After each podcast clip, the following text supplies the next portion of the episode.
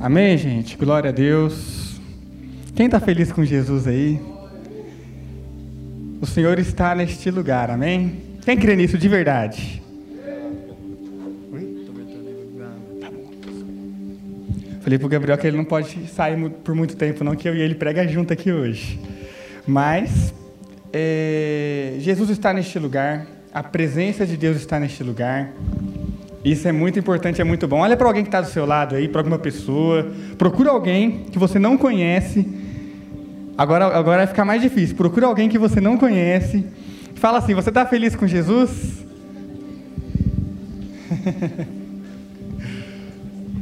Pode falar para quem você conhece também. Está feliz com Jesus? Tem que responder, gente. Eu estou feliz. Glória a Deus a, a Liriária Amabile orou aqui em cima é, em relação à Brenda, né? Infelizmente nós tivemos a notícia do falecimento da Brenda. Então, antes da gente dar a sequência, antes de passar os recados, eu quero que você separe agora esse tempinho para orar pela família dela, pelas pessoas próximas a ela, tá bom? Vamos ficar de pé rapidinho. Ora aqui, Isabela. Isabela, olha aqui. A Isabela vai orar, gente. Vamos orar pela família da Brenda.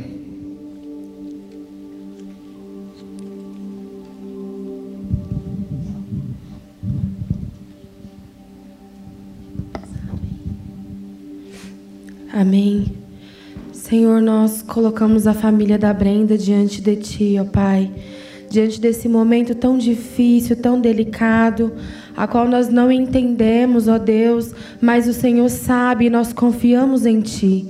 Ó Deus, que o Senhor venha ser a esperança do coração deles, ó Deus, e o consolo, ó Deus, para essa dor, ó Deus, tão grande que eles devem estar sentindo, ó Pai, por essa perca, ó Deus.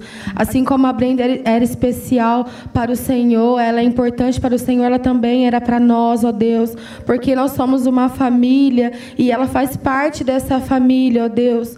Por isso, ó Pai, nós te pedimos, conforte, Senhor, o coração de cada um dos familiares da Brenda, em nome de Jesus. Que o Senhor, ó Deus, venha guardar e blindar a mente os corações deles, em nome de Jesus, ó Pai. Amém. Obrigado, Isa. Amém, gente. Glória a Deus. Pode sentar.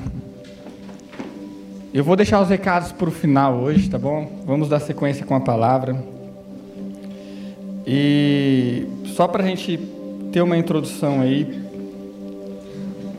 Hoje, durante o louvor, algumas coisas aconteceram que eu achei interessante. E uma delas é algo que eu sentia quando eu era ainda criança. Quando eu ia na igreja e buscava Deus. E aqui na igreja eu senti um cheiro diferente, como se fosse a essência da presença de Deus. Sabe, eu estou compartilhando isso com você para que você entenda que Ele está aqui realmente. Jesus está neste lugar. E no, no, durante a adoração, durante o louvor, eu comecei a sentir essa essência, essa presença, essa glória que está invadindo esse ambiente e quer invadir a sua vida. Amém? Glória a Deus. Quem crê nisso de verdade? Amém. Vamos abrir a Bíblia comigo em Provérbios, capítulo 17, versículo 3.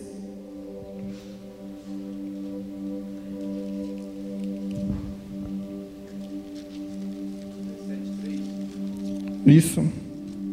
Provérbios 17, 3.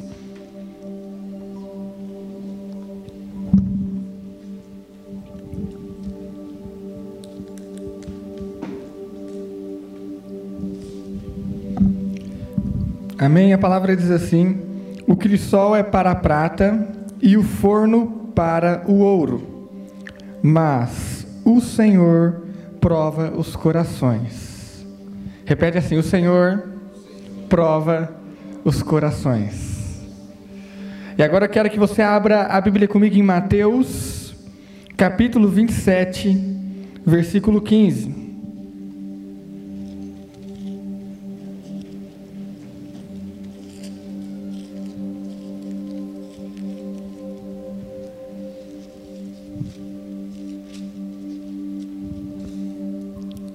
Mateus capítulo 27, versículo 15.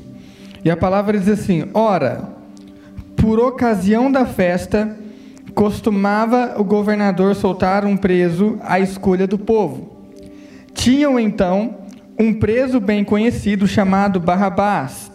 Portanto, reunindo-se eles, disse-lhes Pilatos: Qual deles quereis que vos solte? Barrabás ou Jesus, chamado Cristo? Porque sabia que por inveja o haviam entregado. Estando ele assentado no tribunal, sua mulher mandou dizer-lhe: Não entres na questão deste justo, porque num sonho muito sofri por causa dele.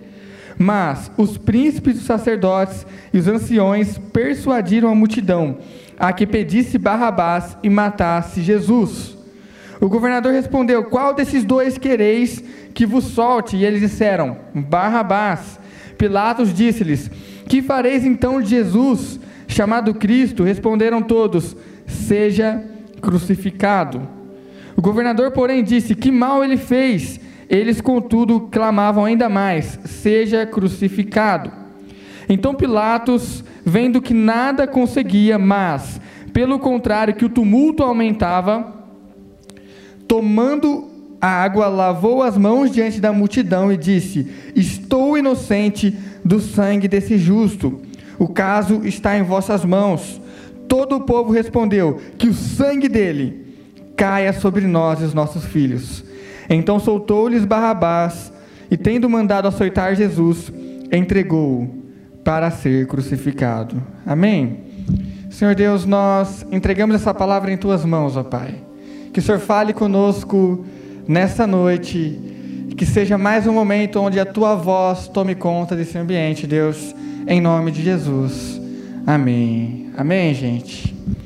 Nós temos um texto da Bíblia, uma narrativa, aonde Pilatos ele se encontra em uma situação complicada diante da pressão de príncipes, da pressão dos doutores da lei, da pressão, da, da pressão de, de tantas pessoas em condenar Jesus, mas não querendo ele tomar essa decisão, ele coloca essa decisão diante da multidão. A palavra diz que Pilatos coloca um prisioneiro chamado Barrabás, esse que estava condenado por ser injusto, por ser um assassino, por ser um bandido. E coloca ali Barrabás, esse bandido cruel, esse assassino cruel, e coloca Jesus. E ali estava a multidão. E Pilatos então pergunta para a multidão: Quem vocês querem soltar? Nós podemos soltar um. Por ocasião dessa festa, nós podemos soltar um dos prisioneiros. Soltamos Jesus, soltamos Barrabás. E a multidão, já persuadida pelos doutores da lei, pelos príncipes daquele lugar, a multidão escolhe a libertação de Barrabás. E eles gritam: crucifiquem Jesus. Crucifiquem Jesus. Então Pilatos, mais uma vez, ele, ele tenta reverter a situação e fala: tem certeza disso? Vocês querem que liberte Barrabás? O que vamos fazer com Jesus? E a multidão volta a gritar: crucifique Jesus. E solte Barrabás. Você percebe que a multidão ela oscila. A multidão ela não consegue ter firmeza nos passos. E na Bíblia nós vemos que durante todo o ministério de Jesus aqui na terra, haviam os discípulos e havia a multidão. Sempre houve os discípulos e a multidão. A multidão estava ali interessada no oba-oba, estava interessada nas movimentações, queria ver qual era o próximo milagre de Jesus, qual era a próxima cura de Jesus, qual eram as próximas falas de Jesus. Ali estava a multidão. Mas os discípulos, eles estavam interessados no reino. Senhor, eu não entendi essa parábola, me explica melhor. Sabe, os discípulos estavam interessados em agradar o coração de Jesus. Enquanto a multidão ela estava interessada no espetáculo, no movimento. E eu quero que você grave isso na sua cabeça, porque você pode ser parte de uma multidão que corre atrás de movimentos, ou você pode ser discípulo de Jesus, que desfruta de um relacionamento que tem contato, que escuta a voz dele, que fala com ele. E essa é uma decisão nossa. É uma decisão que cabe a você. Mas sabe, a palavra diz que o Senhor prova os corações. A palavra diz que o Senhor é quem prova os corações. É o fogo que, que prova o ouro, que prepara o ouro, mas é o Senhor que prova, é o Senhor que prepara eu e você. É o Senhor que nos prepara e nos molda. E eu creio muito que quando nós não damos liberdade para que Jesus venha nos provar, para que Jesus venha nos forjar, nós oscilamos junto com as ondas desse mundo, com as ideias desse mundo, com aquilo que esse mundo prega.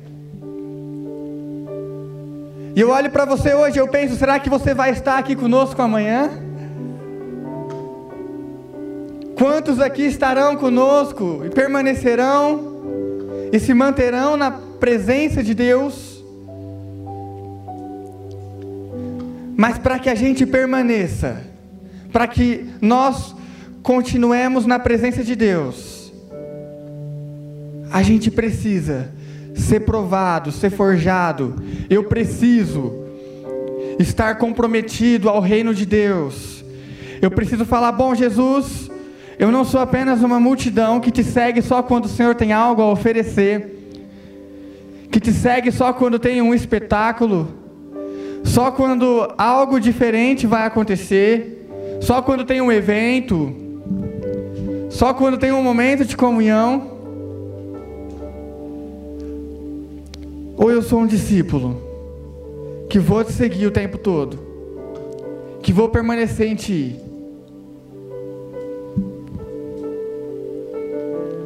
A multidão escolheu Barrabás. A multidão escolheu libertar Barrabás. E diante de tantas escolhas que nós temos na vida, Será que nós temos escolhido Jesus? Será que você tem escolhido Jesus?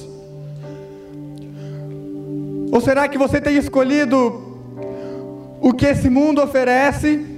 Você tem escolhido a segunda opção que Pilatos está te oferecendo? Sabe o que representa Barrabás? O que pode representar Barrabás? As péssimas escolhas que nós fazemos no lugar de Jesus. Barrabás pode representar as péssimas escolhas que os nossos corações escolhem no lugar de Jesus. Barrabás não tinha nada de bom, não tinha nada de belo em Barrabás, não tinha, não tinha justiça em Barrabás. E por um outro lado, havia ali Jesus, perfeito, íntegro, maravilhoso, poderoso, príncipe da paz, pai da eternidade. E a multidão escolheu Barrabás. E eu quero que você reflita nisso. O que Barrabás tinha a oferecer para a multidão? Quem pode me dizer?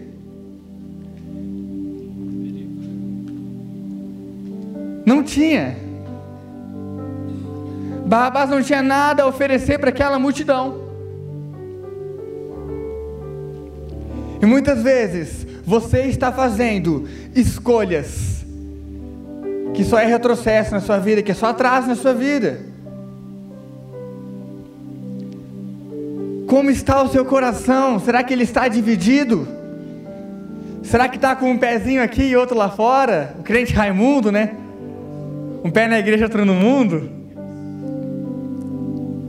Será que você está dividido com tantas paixões, com tantas ideias erradas aí fora? Quem você é?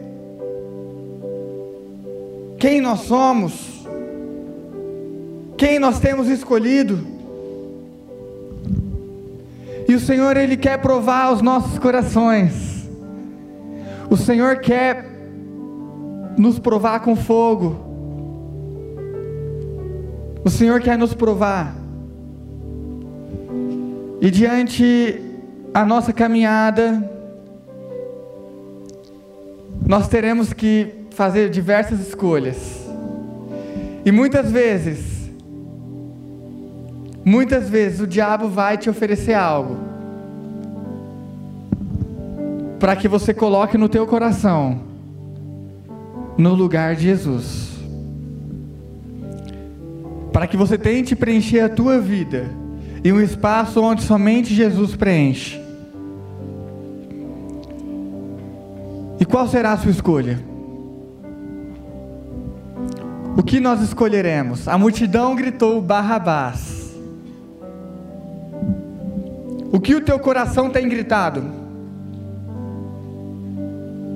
O que tem chamado a atenção dos teus olhos? Para onde os teus pés têm percorrido?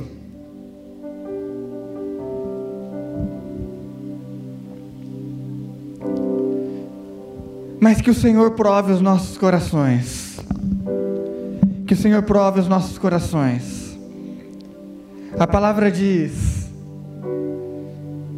que o ouro é forjado no fogo, mas nós somos forjados pelo Senhor.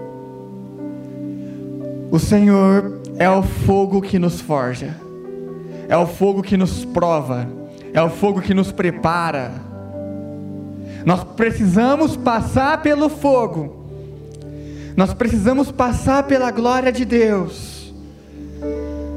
Nós precisamos ser consumidos pela glória de Deus. Eu preciso ser forjado no fogo. Nós precisamos ser forjados no fogo. Eu quero que você abra a Bíblia comigo em Hebreus, capítulo 12, versículo 29.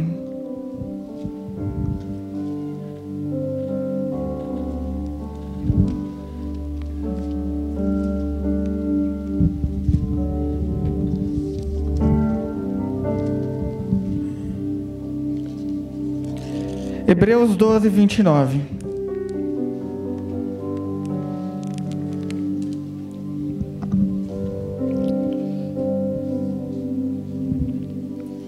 E a palavra diz assim: Porque o nosso Deus é um fogo consumidor.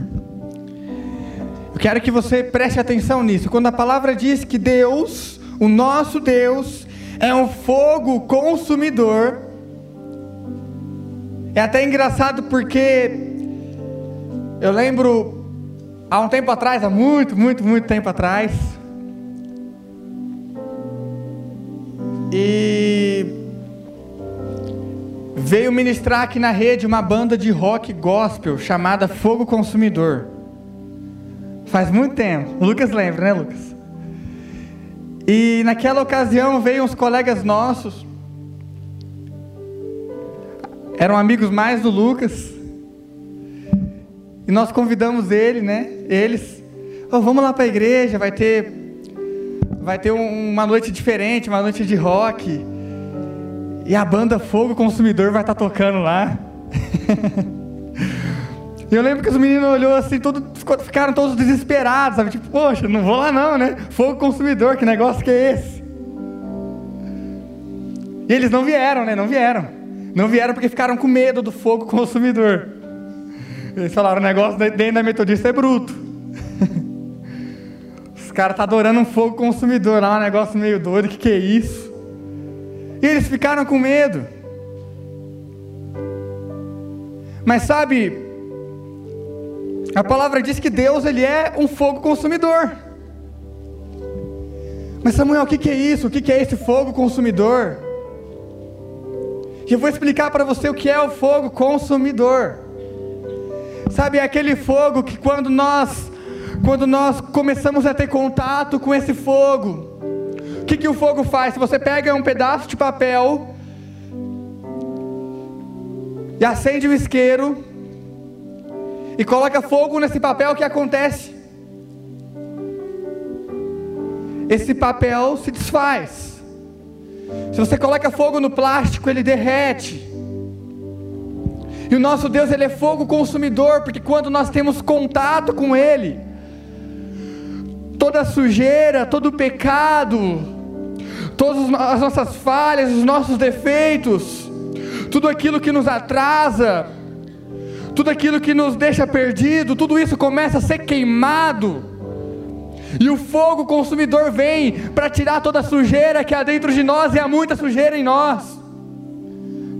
E esse fogo consumidor vem para consumir tudo que está errado, tudo que está fora do plano de Deus. Deus tem um plano para você e para mim, tem um plano para nós. Deus tem projeto para você, mas se agarra a esse projeto e não solta mais. Porque se você soltar, você vai fraquejar.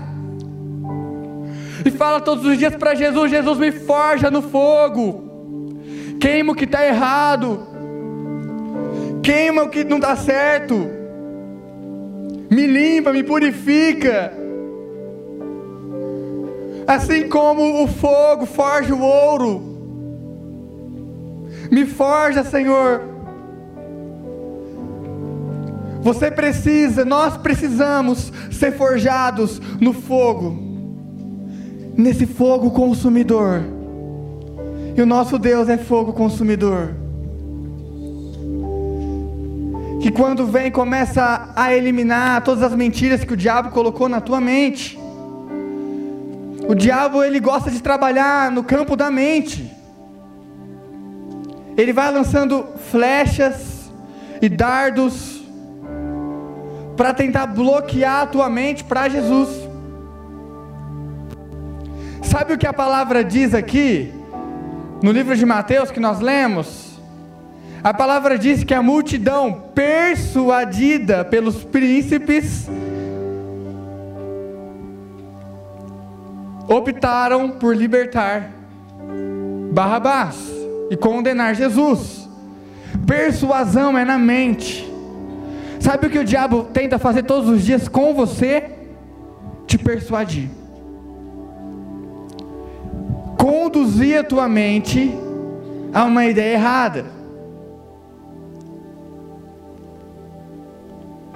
E a pergunta que fica é: você tem se deixado levar por aquilo que o diabo tem lançado?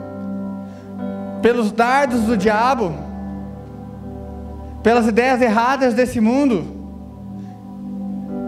Pelas mentiras que nós vemos aí fora? Ou você tem falado para Jesus: Jesus, me forja na tua verdade, na verdade do teu reino, da tua glória.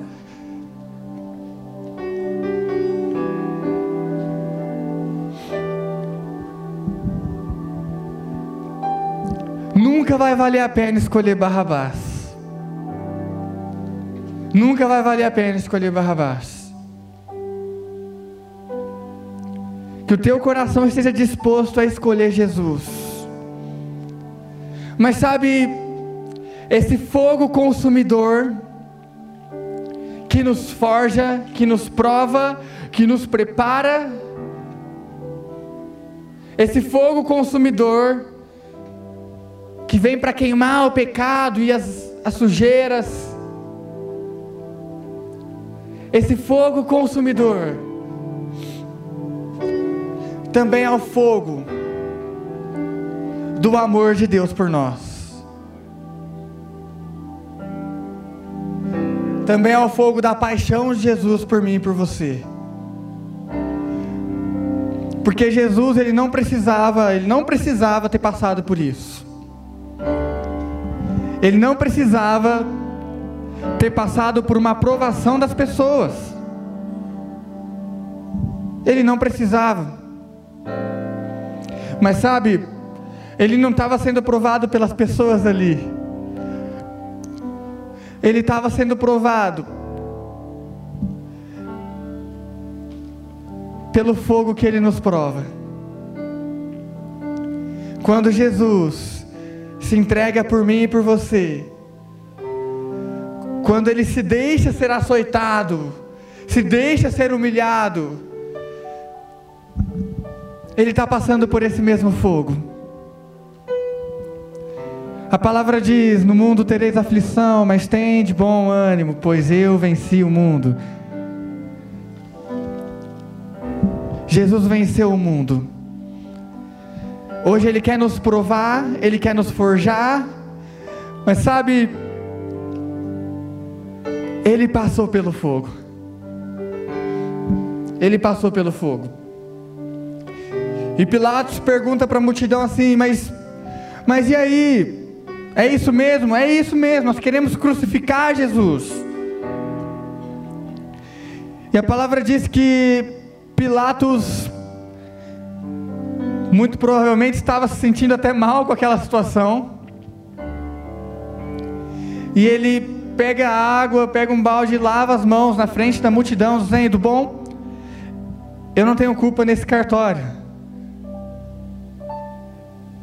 A crucificação de Jesus não é culpa minha, eu estou lavando as minhas mãos.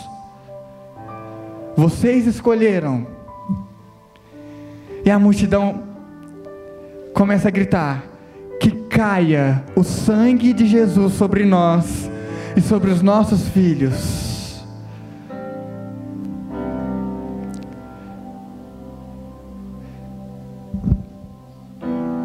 Quantas coisas nós não falamos por ignorância, né? Por ignorância, por persuasão.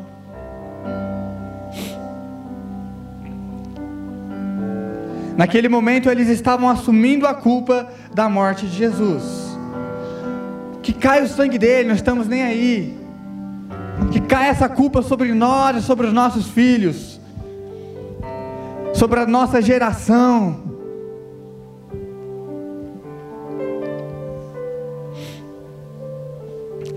Mas nós temos um Deus que é um Deus de misericórdia. Nós temos um Deus que, que quando Ele está ali na cruz,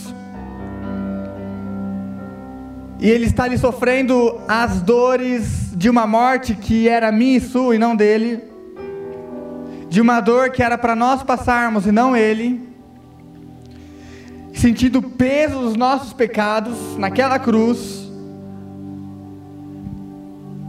Ele olha e fala assim: Perdoa, Pai, eles não sabem o que fazem. Eles não sabem o que fazem.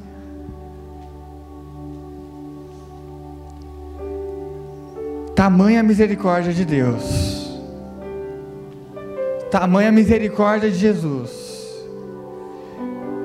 E esse é o amor de Jesus por nós. Esse amor que também é um fogo, um fogo que queima um fogo que prepara, um fogo que corrige. Nós precisamos ser corrigidos por Jesus. Às vezes nós precisamos de recalcular a rota. Sabe quando você está usando o GPS ali e dá um problema e você se perde? Comigo acontecia bastante, mudou um pouco ultimamente, mas acontecia bastante. Eu costumava me perder bastante. GPS, indo para uma outra cidade, eu sempre me perdia em alguma coisa, uma rua diferente me confundia, gastava uns 20 minutos a mais para chegar. E eu tinha que recalcular a rota. Tentar ver se, se dava a área ali, colocar o endereço novamente. Nós precisamos recalcular a rota.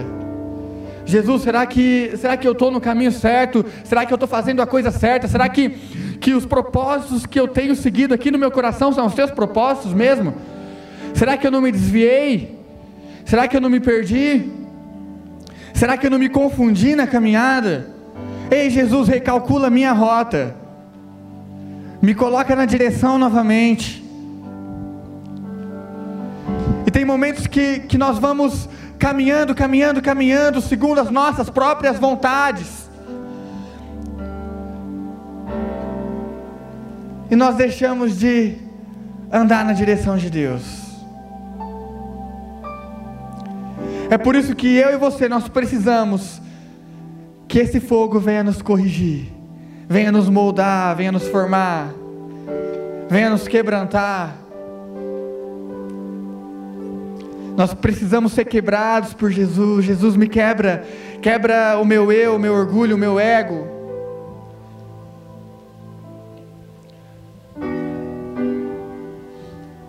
Qual tem sido a tua rota hoje?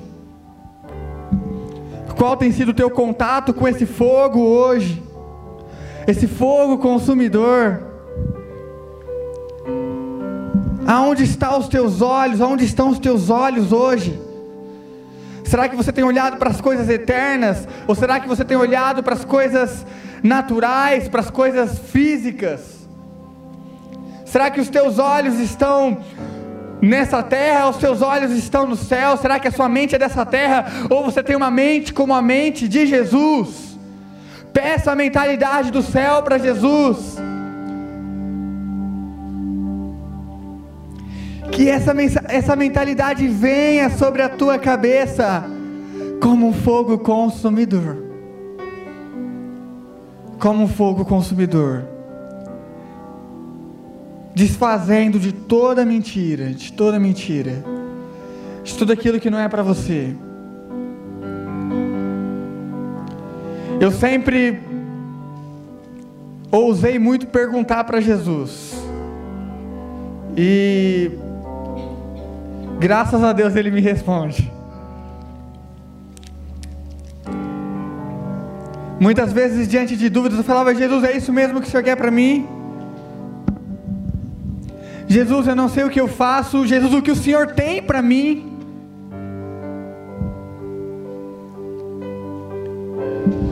E de maneiras diversas ele respondia isso. Deseje esse fogo, esse fogo de direção, esse fogo de consumo, esse fogo de preparo. O ouro é forjado no fogo e quando ele é forjado, ele, ele, ele fica ali preparado e num estado onde ele é agradável aos olhos. E ele fica em um estágio onde ele tem uma beleza maior, um brilho maior. Jesus quer fazer isso com você. Ele quer te forjar para que a glória dele seja revelada através da sua vida. Para que a glória dele seja revelada através de você. Mas você precisa fazer uma escolha. Jesus ou Barrabás? O fogo consumidor ou a persuasão e a mentira de Satanás? As ilusões desse mundo, as ideologias desse mundo, as mentiras desse mundo, a glória de Deus? Sabe por que muitas pessoas preferem as ilusões desse mundo? Porque muitas pessoas preferem as mentiras desse mundo. Porque a mentira muitas vezes é agradável. A mentira muitas vezes ela vem bem embalada ali, como um presente para você. Ela vem bem enfeitada, bem decorada. A mentira parece boa. A palavra diz que há caminhos que para o homem parecem bons, mas o seu fim é caminho de morte, leva à morte, conduz à morte. Assim são as mentiras do diabo, que são entregues para você, bem embalado e como um presente muito bonito.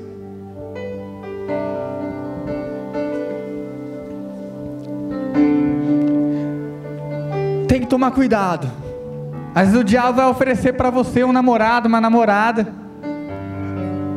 embalado, bonitinho ali, e está aqui para você. E aquilo vai ser um atraso na sua vida. Vai ser uma pedra de tropeço, vai ser uma, uma dificuldade, um problema.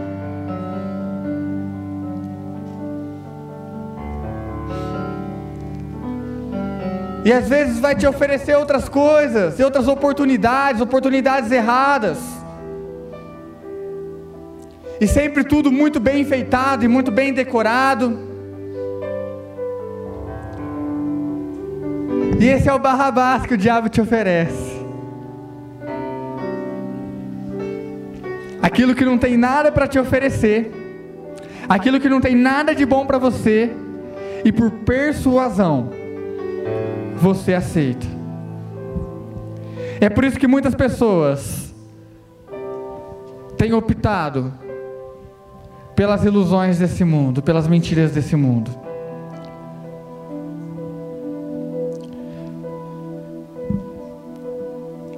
Agora eu quero que você reflita nesse momento. Onde está o seu coração? Onde está o seu coração? Eu sei que é pesado e às vezes pode até ser, pode até gerar um pouco de receio, né? Mas nós precisamos ser corrigidos por Jesus. Tem muitas pessoas que querem fugir da correção e falam: Poxa, mas eu não quero correção. Mas como que Jesus vai me corrigir? E se ele for mal comigo?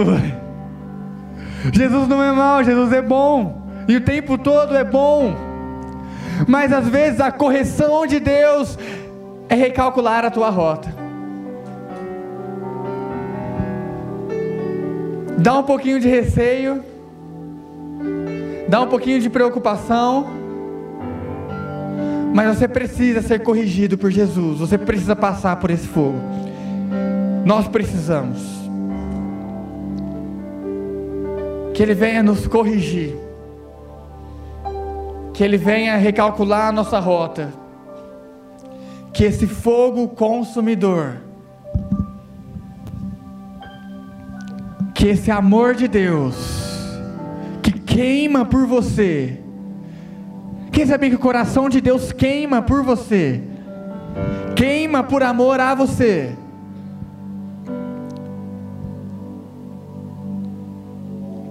O coração de Deus está em chamas por você.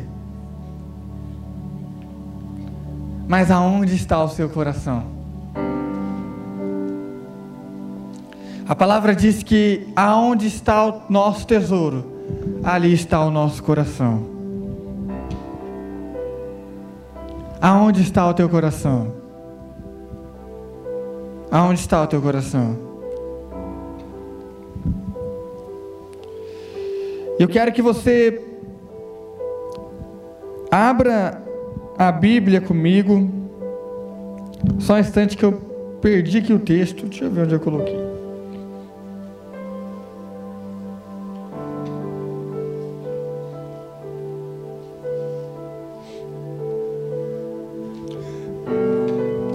marquei mesmo. 1 Coríntios 13.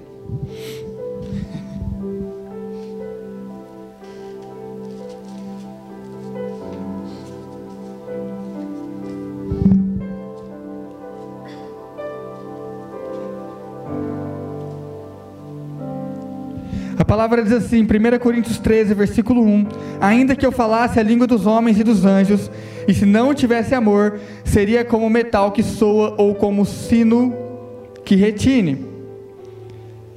E continua, ainda que eu tivesse o dom de profecia, conhecesse todos os mistérios e toda a ciência, e ainda que tivesse toda a fé, de maneira tal que transportasse os montes e não tivesse amor, nada seria. Ainda que distribuísse toda a minha fortuna para sustento dos pobres, e ainda que entregasse meu corpo para ser queimado, se não tivesse amor, nada disso me aproveitaria. E na sequência a palavra vai falando: o amor é sofredor, o amor é isso e aquilo, e vai explicando o amor de Deus. Então presta atenção. Ainda que eu falasse a língua dos anjos, se eu não tivesse amor, eu nada seria. ainda que eu falasse a língua dos anjos. Sabe o que Paulo está querendo dizer com isso? Ainda que ele tivesse o domínio da língua dos anjos, ainda que ele que com palavras ele conseguisse influenciar até mesmo os anjos, ainda que eu falasse a língua dos anjos, ainda que as minhas falas tivessem impacto até nos anjos, ainda que eu tivesse o dom de persuasão até perante os anjos, sem o amor eu nada seria. Quem era Lúcifer? Anjo. E a palavra diz que ele persuadiu um terço dos anjos.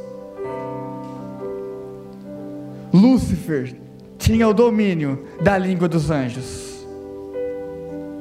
Mas Paulo fala: ainda que eu tivesse a língua dos anjos, ainda que eu dominasse no falar, na influência entre os anjos, sem o amor, eu nada seria.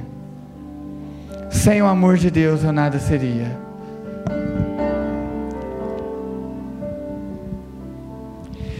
E a palavra fala: ainda que eu tivesse o dom de profecia e conhecesse todos os mistérios e toda a ciência, ainda que eu conhecesse muitas coisas, que eu tivesse muito conhecimento, sem amor eu nada seria. E ainda que eu tivesse fé para transformar um, um para transportar um monte de um lado para o outro, sem amor eu nada seria. E ainda que eu entregasse o meu corpo para ser queimado no fogo, sem amor, eu nada seria.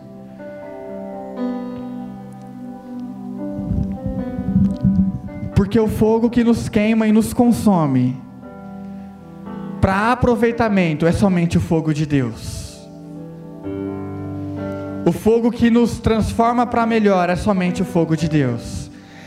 Ainda que eu entregasse o meu corpo para ser queimado, sem amor, sem o fogo de Deus, sem o toque da glória de Deus, eu nada seria. Eu nada seria. Eu quero que você fique de pé.